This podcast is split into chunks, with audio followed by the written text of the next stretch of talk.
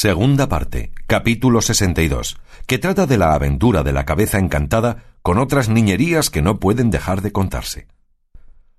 Don Antonio Moreno se llamaba el huésped de Don Quijote, caballero rico y discreto y amigo de holgarse a lo honesto y afable, el cual, viendo en su casa a Don Quijote, andaba buscando modos como, sin su perjuicio, sacase a plaza sus locuras, porque no son burlas las que duelen, ni hay pasatiempos que valgan, si son con daño de tercero. Lo primero que hizo fue hacer desarmar a don Quijote y sacarle a vistas con aquel su estrecho y acamuzado vestido, como ya otras veces le hemos descrito y pintado, a un balcón que salía a una calle de las más principales de la ciudad, a vista de las gentes y de los muchachos, que como a mona le miraban. Corrieron de nuevo delante de él los de las libreas, como si para él solo, no para alegrar aquel festivo día, se las hubieran puesto, y Sancho estaba contentísimo por parecerle que se había hallado, sin saber cómo ni cómo no, otras bodas de Camacho, otra casa como la de don Diego de Miranda y otro castillo como el del duque. Comieron aquel día con don Antonio algunos de sus amigos, honrando todos y tratando a don Quijote como a caballero andante, de lo cual, hueco y pomposo, no cabía en sí de contento. Los donaires de Sancho fueron tantos que de su boca andaban como colgados todos los criados de casa y todos cuantos le oían. Estando a la mesa, dijo don Antonio a Sancho Acá tenemos noticia, buen Sancho, que sois tan amigo de manjar blanco y de albondiguillas, que si os sobran las guardáis en el seno para el otro día. No, señor, no es así, respondió Sancho, porque tengo más de limpio que de goloso, y mi señor don Quijote, que está delante, sabe bien que con un puño de bellotas o de nueces nos solemos pasar entrambos ocho días. Verdad es que si tal vez me sucede que me den la vaquilla, corro con la soguilla. Quiero decir que como lo que me dan, y uso de los tiempos como los hallo. Y quien quiera que hubiere dicho que yo soy comedor aventajado y no limpio, téngase por dicho que no acierta y de otra manera dijera esto si no mirara las barbas honradas que están a la mesa.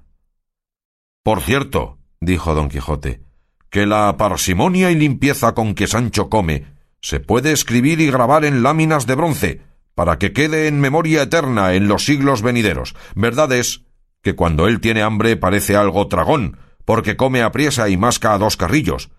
Pero la limpieza siempre la tiene en su punto.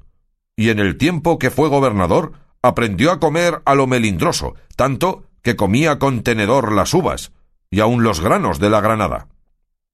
¿Cómo? Dijo don Antonio. ¿Gobernador ha sido Sancho? Sí, respondió Sancho, y de una ínsula llamada la Barataria. Diez días la goberné a pedir de boca. En ellos perdí el sosiego y aprendí a despreciar todos los gobiernos del mundo. Salí huyendo de ella, caí en una cueva, donde me tuve por muerto, de la cual salí vivo por milagro. Contó don Quijote por menudo todo el suceso del gobierno de Sancho, con que dio gran gusto a los oyentes. Levantados los manteles y tomando don Antonio por la mano don Quijote, se entró con él en un apartado aposento en el cual no había otra cosa de adorno que una mesa, al parecer de jaspe, que sobre un pie de lo mismo se sostenía, sobre la cual estaba puesta al modo de las cabezas de los emperadores romanos, de los pechos arriba, una que semejaba ser de bronce. Paseóse don Antonio con don Quijote por todo el aposento, rodeando muchas veces la mesa, después de lo cual dijo Ahora, señor don Quijote, que estoy enterado que no nos oye y escucha alguno, y está cerrada la puerta, quiero contar a vuestra merced una de las más raras aventuras, o por mejor decir novedades, que imaginarse pueden, con condición que lo que a vuestra merced dijere lo ha de depositar en los últimos retretes del secreto. Así lo juro, respondió don Quijote, y aún le echaré una losa encima para más seguridad, porque quiero que sepa vuestra merced, señor don Antonio, que ya sabía su nombre, que está hablando con quien, aunque tiene oídos para oír, no tiene lengua para hablar. Así que con seguridad puede vuestra merced trasladar lo que tiene en su pecho en el mío, y hacer cuenta que lo ha arrojado en los abismos del silencio. En fe de esa promesa, respondió don Antonio, quiero poner a vuestra merced en admiración con lo que viere y oyere, y darme a mí algún alivio de la pena que me causa no tener con quién comunicar mis secretos que no son para fiarse de todos. Suspenso estaba don Quijote esperando en qué habían de parar tantas prevenciones, En esto, tomándole la mano don Antonio, se la paseó por la cabeza de bronce, y por toda la mesa, y por el pie de jaspe sobre el que se sostenía, y luego dijo Esta cabeza, señor don Quijote, ha sido hecha y fabricada por uno de los mayores encantadores y hechiceros que ha tenido el mundo, que creo era polaco de nación y discípulo del famoso Escotillo, de quien tantas maravillas se cuentan, el cual estuvo aquí en mi casa, y por precio de mil escudos que le di, labró esta cabeza, que tiene propiedad y virtud de responder a cuantas cosas al oído le preguntaren.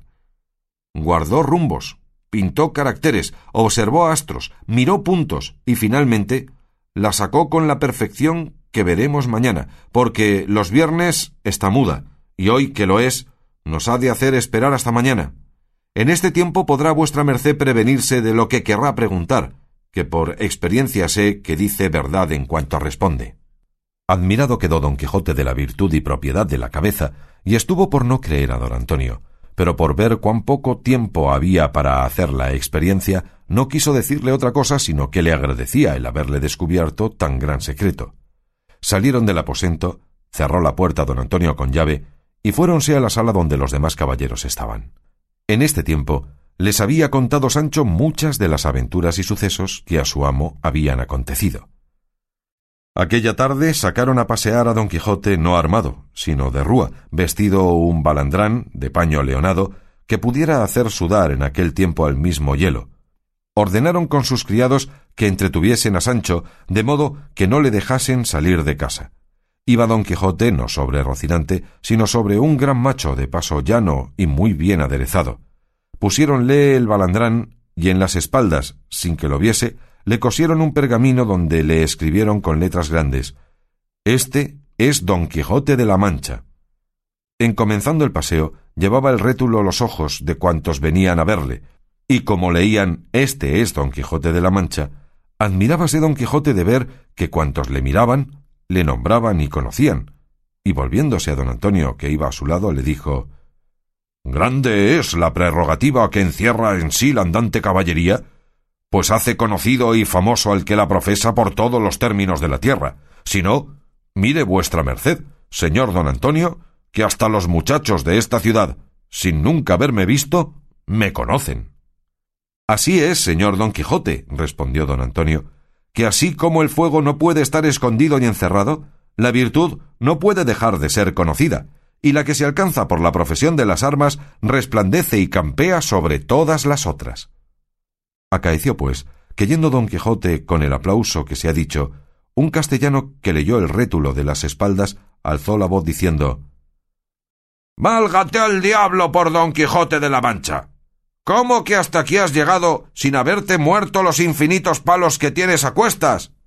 Tú eres loco, y si lo fueras a solas y dentro de las puertas de tu locura, fuera menos mal, pero tienes propiedad de volver locos y mentecatos a cuantos te tratan y comunican. Si no, mírenlo por estos señores que te acompañan. Vuélvete, mentecato, a tu casa y mira por tu hacienda, por tu mujer y tus hijos, y déjate de estas vaciedades que te carcomen el seso y te desnatan el entendimiento. Hermano, dijo don Antonio, seguid vuestro camino y no deis consejos a quien no os los pide el señor Don Quijote de la Mancha es muy cuerdo, y nosotros que le acompañamos no somos necios.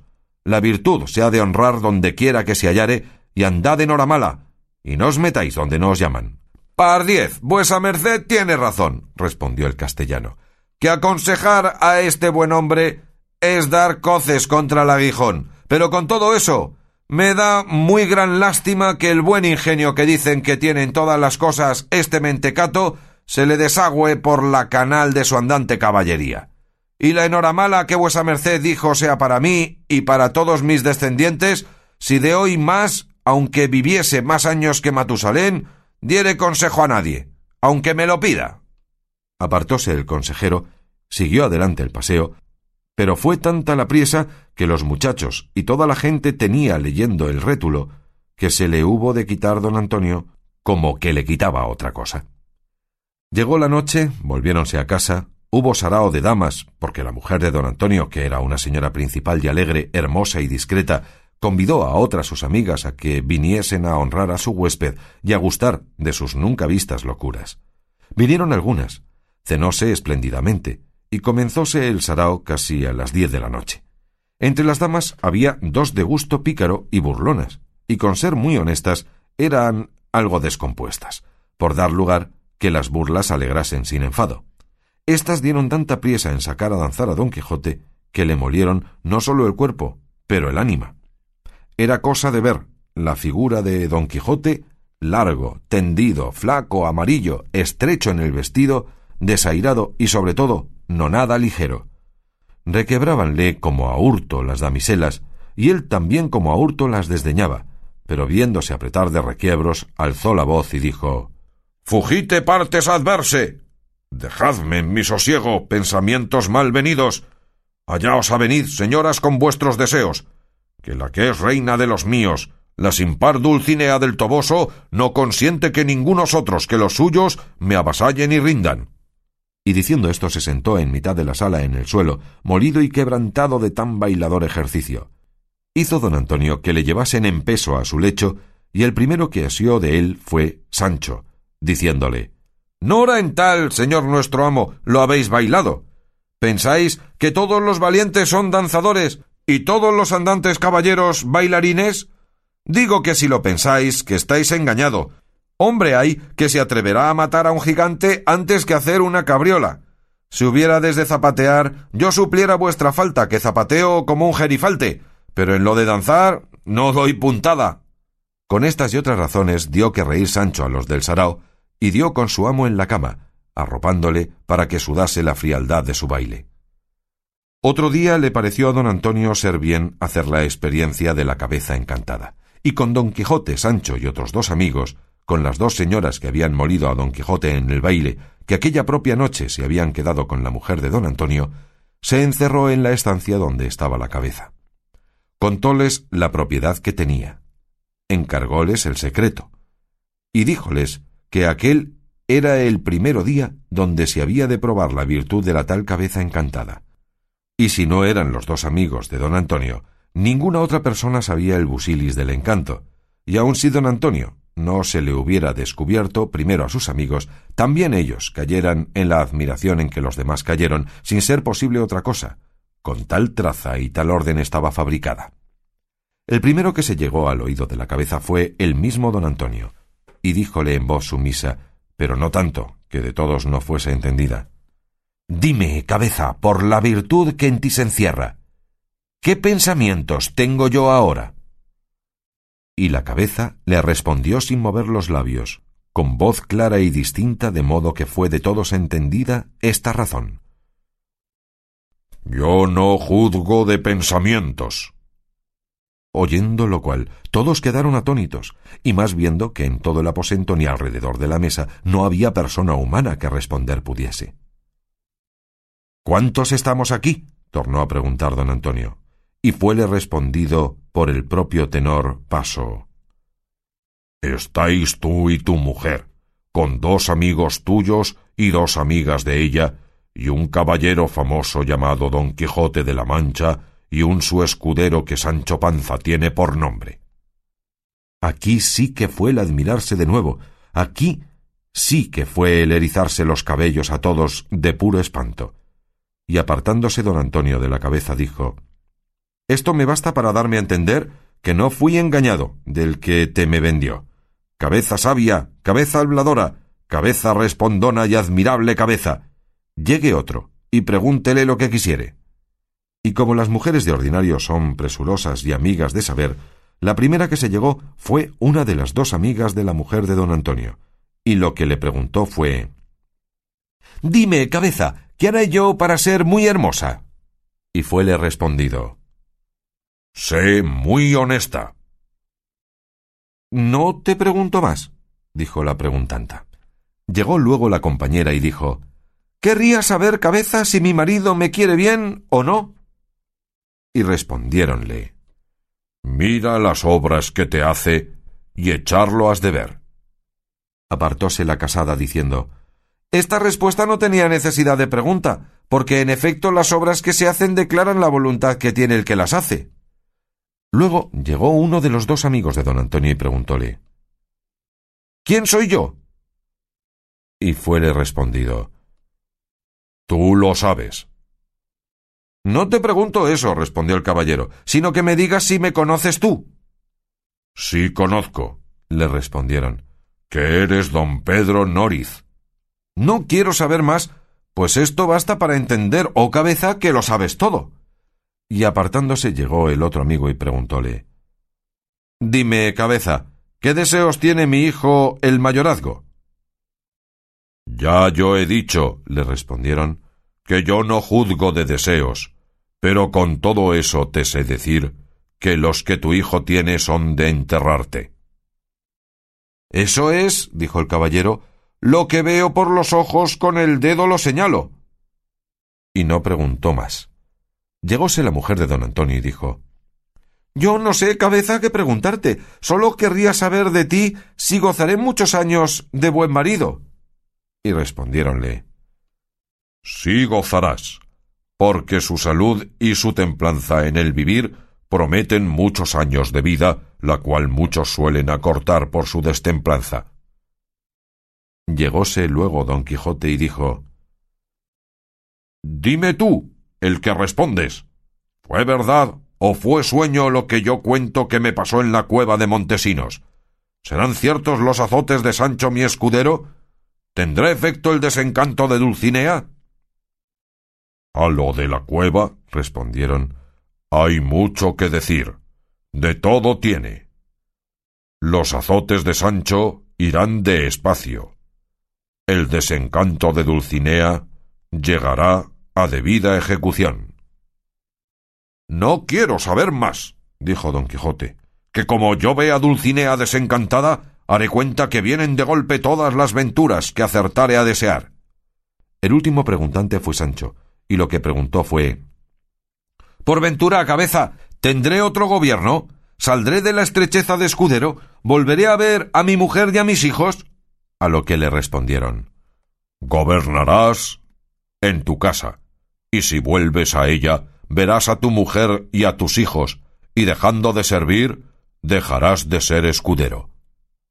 Bueno, par Dios, dijo Sancho Panza, esto yo me lo dijera, no dijera más el profeta Perogrullo. Bestia, dijo don Quijote, ¿qué quieres que te respondan? ¿No basta que las respuestas que esta cabeza ha dado correspondan a lo que se le pregunta? Sí, basta, respondió Sancho, pero quisiera yo que se declarara más y me dijera más. Con esto se acabaron las preguntas y las respuestas, pero no se acabó la admiración, en que todos quedaron, excepto los dos amigos de don Antonio que el caso sabían, el cual quiso cede a Mete Benengeli declarar luego, por no tener suspenso al mundo creyendo que algún hechicero y extraordinario misterio en la tal cabeza se encerraba. Y así dice que don Antonio Moreno, a imitación de otra cabeza que vio en Madrid fabricada por un estampero, hizo ésta en su casa para entretenerse y suspender a los ignorantes. Y la fábrica era de esta suerte. La tabla de la mesa era de palo, pintada y barnizada como jaspe, y el pie sobre que se sostenía era de lo mismo, con cuatro garras de águila, que de él salían para mayor firmeza del peso. La cabeza, que parecía medalla y figura de emperador romano y de color de bronce, estaba toda hueca, y ni más ni menos la tabla de la mesa, en que se encajaba tan justamente que ninguna señal de juntura se parecía. El pie de la tabla era asimismo hueco, que respondía a la garganta y pechos de la cabeza, y todo esto venía a responder a otro aposento que debajo de la estancia de la cabeza estaba. Por todo este hueco de pie, mesa, garganta y pechos de la medalla y figura referida, se encaminaba un cañón de hoja de lata muy justo, que de nadie podía ser visto.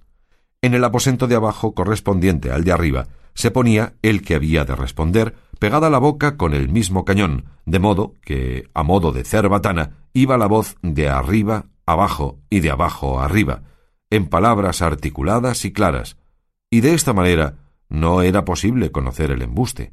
Un sobrino de don Antonio, estudiante, agudo y discreto, fue el respondiente, el cual, estando avisado de su señor tío, de los que habían de entrar con él en aquel día en el aposento de la cabeza, le fue fácil responder con presteza y puntualidad a la primera pregunta. A las demás respondió por conjeturas y como discreto, discretamente. Y dice más Cide Amete, que hasta diez o doce días duró esta maravillosa máquina, pero que divulgándose por la ciudad que don Antonio tenía en su casa una cabeza encantada que a cuantos le preguntaban respondía, temiendo no llegase a los oídos de las despiertas centinelas de nuestra fe, habiendo declarado el caso a los señores inquisidores, le mandaron que lo deshiciese y no pasase más adelante, porque el vulgo ignorante no se escandalizase. Pero en la opinión de don Quijote y de Sancho Panza, la cabeza quedó por encantada y por respondona, más a satisfacción de don Quijote que de Sancho. Los caballeros de la ciudad, por complacer a don Antonio y por agasajar a don Quijote y dar lugar a que descubriese sus sandeces, ordenaron de correr sortija de allí a seis días, que no tuvo efecto por la ocasión que se tirá adelante. Diole gana a don Quijote de pasear la ciudad a la llana y a pie, temiendo que si iba a caballo le habían de perseguir los muchachos, y así él y Sancho, con otros dos criados que don Antonio le dio, salieron a pasearse. Sucedió, pues, que yendo por una calle, alzó los ojos don Quijote y vio escrito sobre una puerta con letras muy grandes Aquí se imprimen libros, de lo que se contentó mucho, porque hasta entonces no había visto imprenta alguna, y deseaba saber cómo fuese. Entró dentro, con todo su acompañamiento, y vio tirar en una parte, corregir en otra, componer en esta, enmendar en aquella, y finalmente toda aquella máquina que en las imprentas grandes se muestra. Llegábase don Quijote a un cajón y preguntaba qué era aquello que allí se hacía. Dábanle cuenta los oficiales, admirábase y pasaba adelante. Llegó en esto a uno y preguntóle qué era lo que hacía.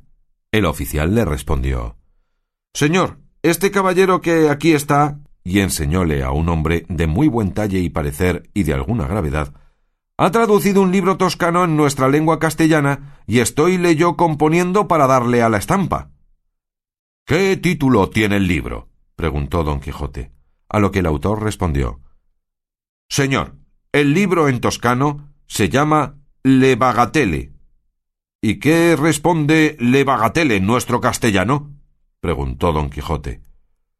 Le Bagatele, dijo el autor, es como si en castellano dijésemos los juguetes, y aunque este libro es en el nombre humilde, contiene y encierra en sí cosas muy buenas y sustanciales. Yo, dijo don Quijote, sé algún tanto del toscano y me precio de cantar algunas estancias del Ariosto. Pero dígame vuesa merced, señor mío, y no digo esto porque quiero examinar el ingenio de vuestra merced, sino por curiosidad no más, ¿ha hallado en su escritura alguna vez nombrar piñata? Sí, muchas veces, respondió el autor. ¿Y cómo la traduce vuestra merced en castellano? preguntó don Quijote. ¿Cómo la había de traducir? replicó el autor, sino diciendo olla. Cuerpo de tal, dijo don Quijote, y qué adelante está vuesa merced en el toscano idioma. Yo apostaré una buena apuesta, que a donde diga en el toscano piache, dice vuestra merced en el castellano place, y a donde diga piu, dice más, y el su declara con arriba, y el giu con abajo. Sí declaro, por cierto, dijo el autor, porque esas son sus propias correspondencias. Os haré yo jurar, dijo don Quijote, que no es vuesa merced conocido en el mundo enemigo siempre de premiar los floridos ingenios, ni los loables trabajos. ¿Qué de habilidades hay perdidas por ahí? ¿Qué de ingenios arrinconados? ¿Qué de virtudes menospreciadas?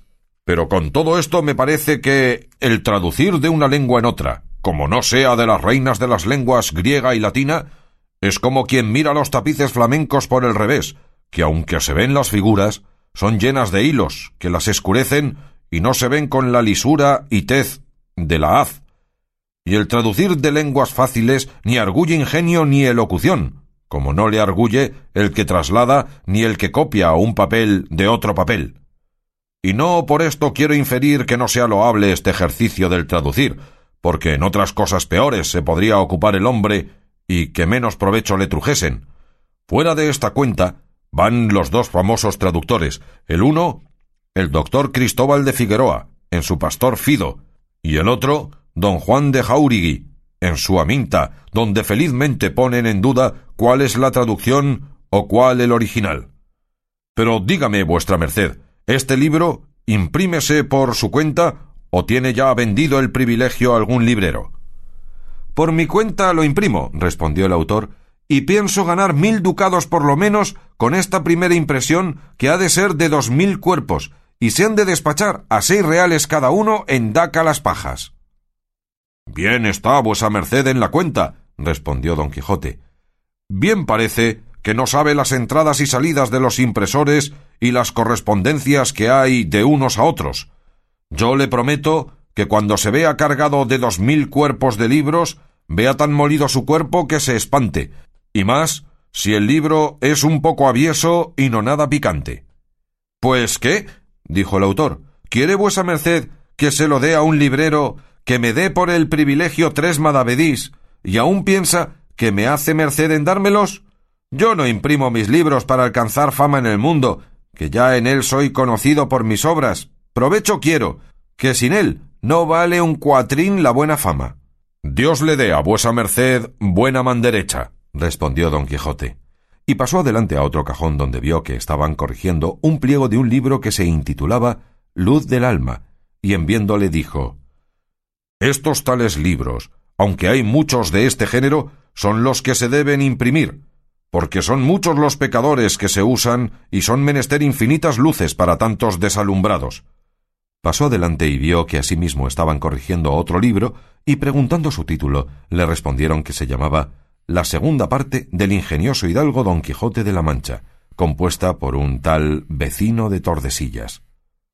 Ya yo tengo noticia de este libro, dijo don Quijote, y en verdad y en mi conciencia que pensé que ya estaba quemado y hecho polvos por impertinente, pero su San Martín se le llegará como a cada puerco, que las historias fingidas tanto tienen de buenas y de deleitables cuanto se llegan a la verdad o a la semejanza de ella, y las verdaderas tanto son mejores cuanto son más verdaderas. Y diciendo esto, con muestras de algún despecho, se salió de la imprenta, y aquel mismo día ordenó don Antonio de llevarle a ver las galeras que en la playa estaban, de que Sancho se regocijó mucho, a causa que en su vida las había visto. Avisó don Antonio al cuatralbo de las galeras cómo aquella tarde había de llevar a verlas a su huésped, el famoso don Quijote de la Mancha, de quien ya el cuatralbo y todos los vecinos de la ciudad tenían noticia, y lo que le sucedió en ellas se dirá en el siguiente capítulo.